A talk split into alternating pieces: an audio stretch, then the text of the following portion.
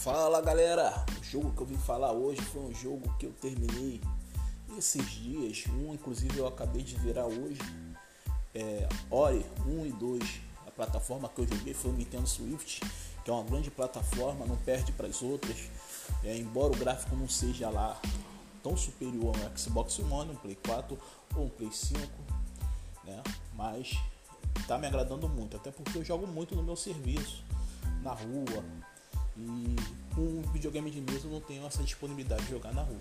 E falo para vocês que eu tô gostando muito do Nintendo Swift. Aliás, quem tiver como comprar a oportunidade de comprar, não perca tempo, compre, que vale a pena. Ainda mais para quem curte jogos da Nintendo, que tem os seus exclusivos que faz a gente lembrar muito da nossa infância, né? Para quem gosta de jogar games. Bom, vamos falar do, do jogo Ori. O que eu achei do jogo? Esse é minha análise, tá, gente? Muitos de vocês podem vir a jogar e não curtir, mas para quem gosta de Metroid, Castlevania, não tem como não gostar desse jogo. É gráfico, é jogabilidade, é design, é, é um jogo completo, história, pô, sem palavras, perfeito, perfeito. É, essa é uma grande prova que como um estúdio fez um bom jogo, grandioso, com uma simplicidade tremenda. Uma simplicidade tremenda. O jogo é de cativar.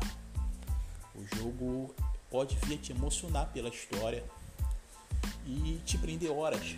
Te prender horas e horas. Tirando o futebol que eu gosto de jogar muito, muitos anos eu não fico preso em um jogo como eu fiquei em Ori. Tanto um, tanto dois. É, eu não vou citar um nome correto porque eu não sou meu inglês não é bom, vocês podem ver aí. Essa é a dica que eu tenho hoje para vocês. Joguem quem oportunidade Ori 1 e 2, tanto no Xbox One ou no Nintendo Swift para quem tem o seu Nintendo Swift e para quem tem seu Xbox One. Podem comprar que vale cada centavo, vocês vão adorar. Valeu? É isso aí, galera. Minha dica de hoje é essa. Vamos nessa.